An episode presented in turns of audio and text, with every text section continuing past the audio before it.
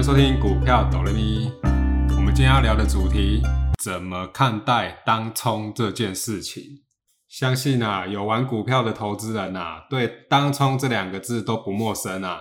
再加上 YouTube 的广告，一大堆人都在讲当冲、当冲、无本当冲，这个乍听起来似乎是很无害的计划，但为什么很多股票老鸟到最后都不当冲了呢？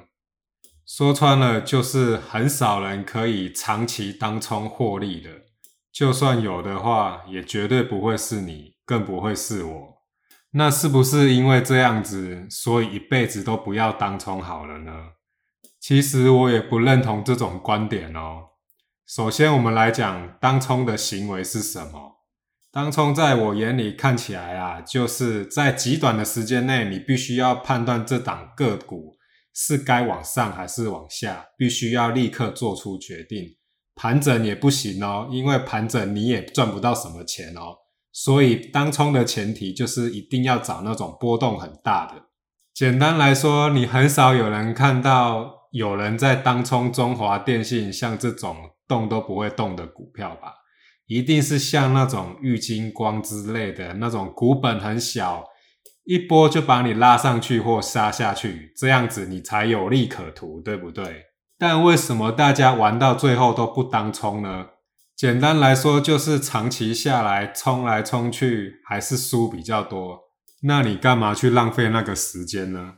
所以这近几年来才会有那么多人推崇存股啦、长期持有啊那些理论，如同我之前说的啊。投资的方法没有什么绝对对跟绝对是错，只要你有赚钱，那就是对。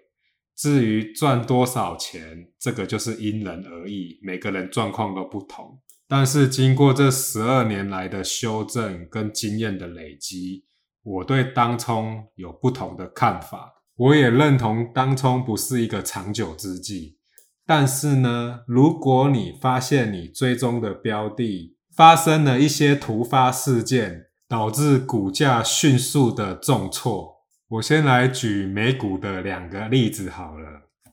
第一个案例就是奥茨雅烟草股，股票代号 MO。我记得当天我看到一个新闻，新闻上写着拜登总统要求烟商大减尼古丁的含量，减到不至于成瘾的程度。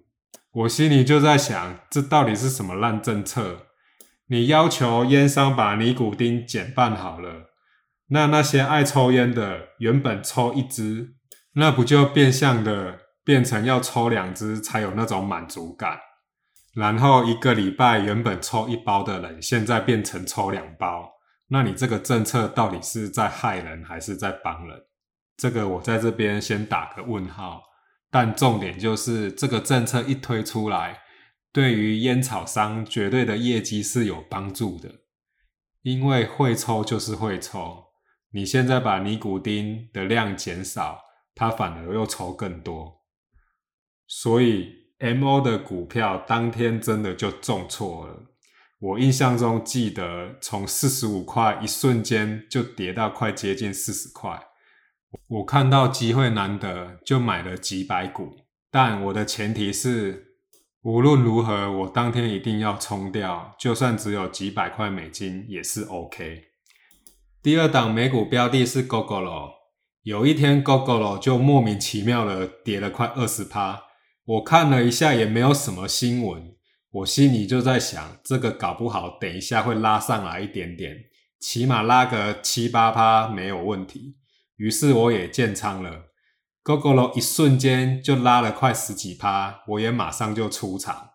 我再补充一个案例，像前两天的特斯拉一公布，它的 Model 三跟 Model Y 要大降价，而且降价是创下有史以来的幅度，我心里就想说，这个搞不好开盘会大跌。结果果然是大跌，没错。但我勇敢的进去接。因为我觉得降价的另一个代表的意思就是，那它的量就是会冲出来。特斯拉一开盘，果不其然的就马上跌到快接近一百零五块。但美国的三大指数都是收红的，而且涨的幅度蛮大的。当下我的判断逻辑是一开盘绝对会受到这个利空消息影响，因为大家都解读成特斯拉会降价，就是表示它快没有搞头了，也就是一想波波啊，所以才会出这一招。但是我的解读不是这样子的，所以我心里就觉得，如果开盘一定会受到这个消息的影响杀下去，我就一定要接。再加上美国三大指数都是收红 K 的，特斯拉一开盘，你就会发现所有的股票都是涨比较多，就只有特斯拉跟亚马逊是跌的，因为这两间公司这两天都有一些利空的新闻发酵出来。但是你所谓的利空，那是你觉得新闻上写的，那是他写的，你怎么去判读？你怎么去解读？那你必须要有自己的想法。特斯拉就这样子摇摆摇摆，一直往下坠，坠到一百零二点五最低点，然后凌晨收盘的时候是收一一三，我的均价大概就是落在一百零四那边，然后一百一把它出掉，所以这场游戏就结束，就这样子。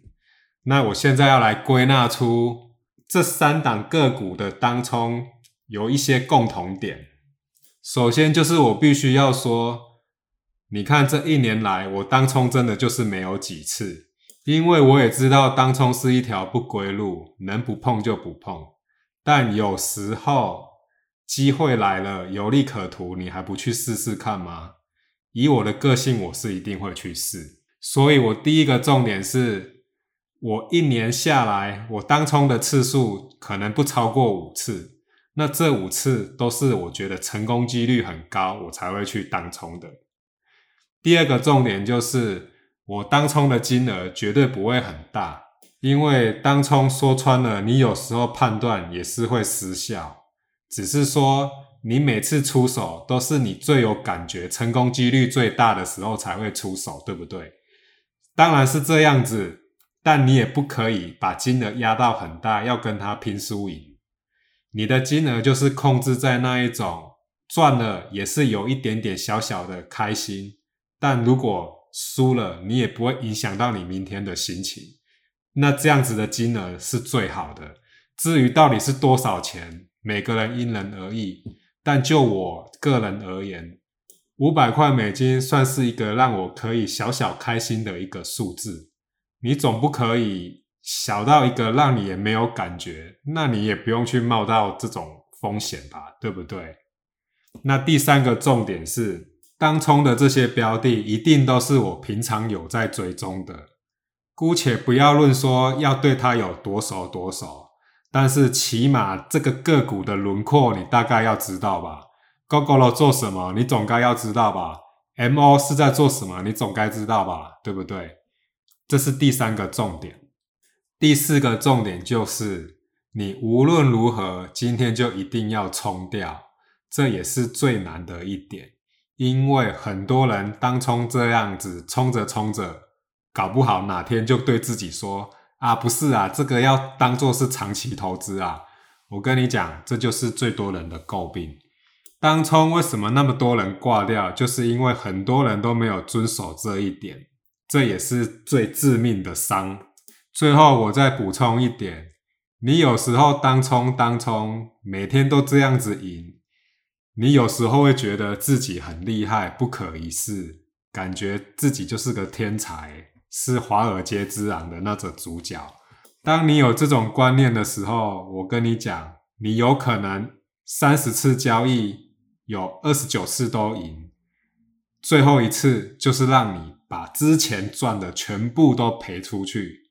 这就是为什么那么多人忙忙碌碌的在那边冲来冲去，冲到最后浪费时间、浪费钱，又赔了一屁股。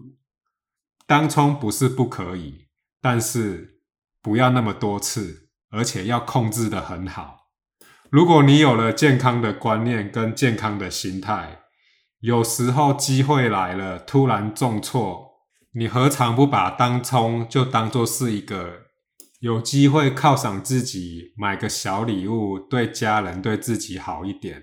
我再举 Nike 的例子好了，有一天，突然一位篮球明星在球场上在打球的时候，把一双篮球鞋穿爆了，所以新闻媒体就开始写一些标题，写说 Nike 的品质啊，怎么那么差，怎么那么烂啊？但是你不要忘了，你有在打篮球的人，还是很多人会买 Nike。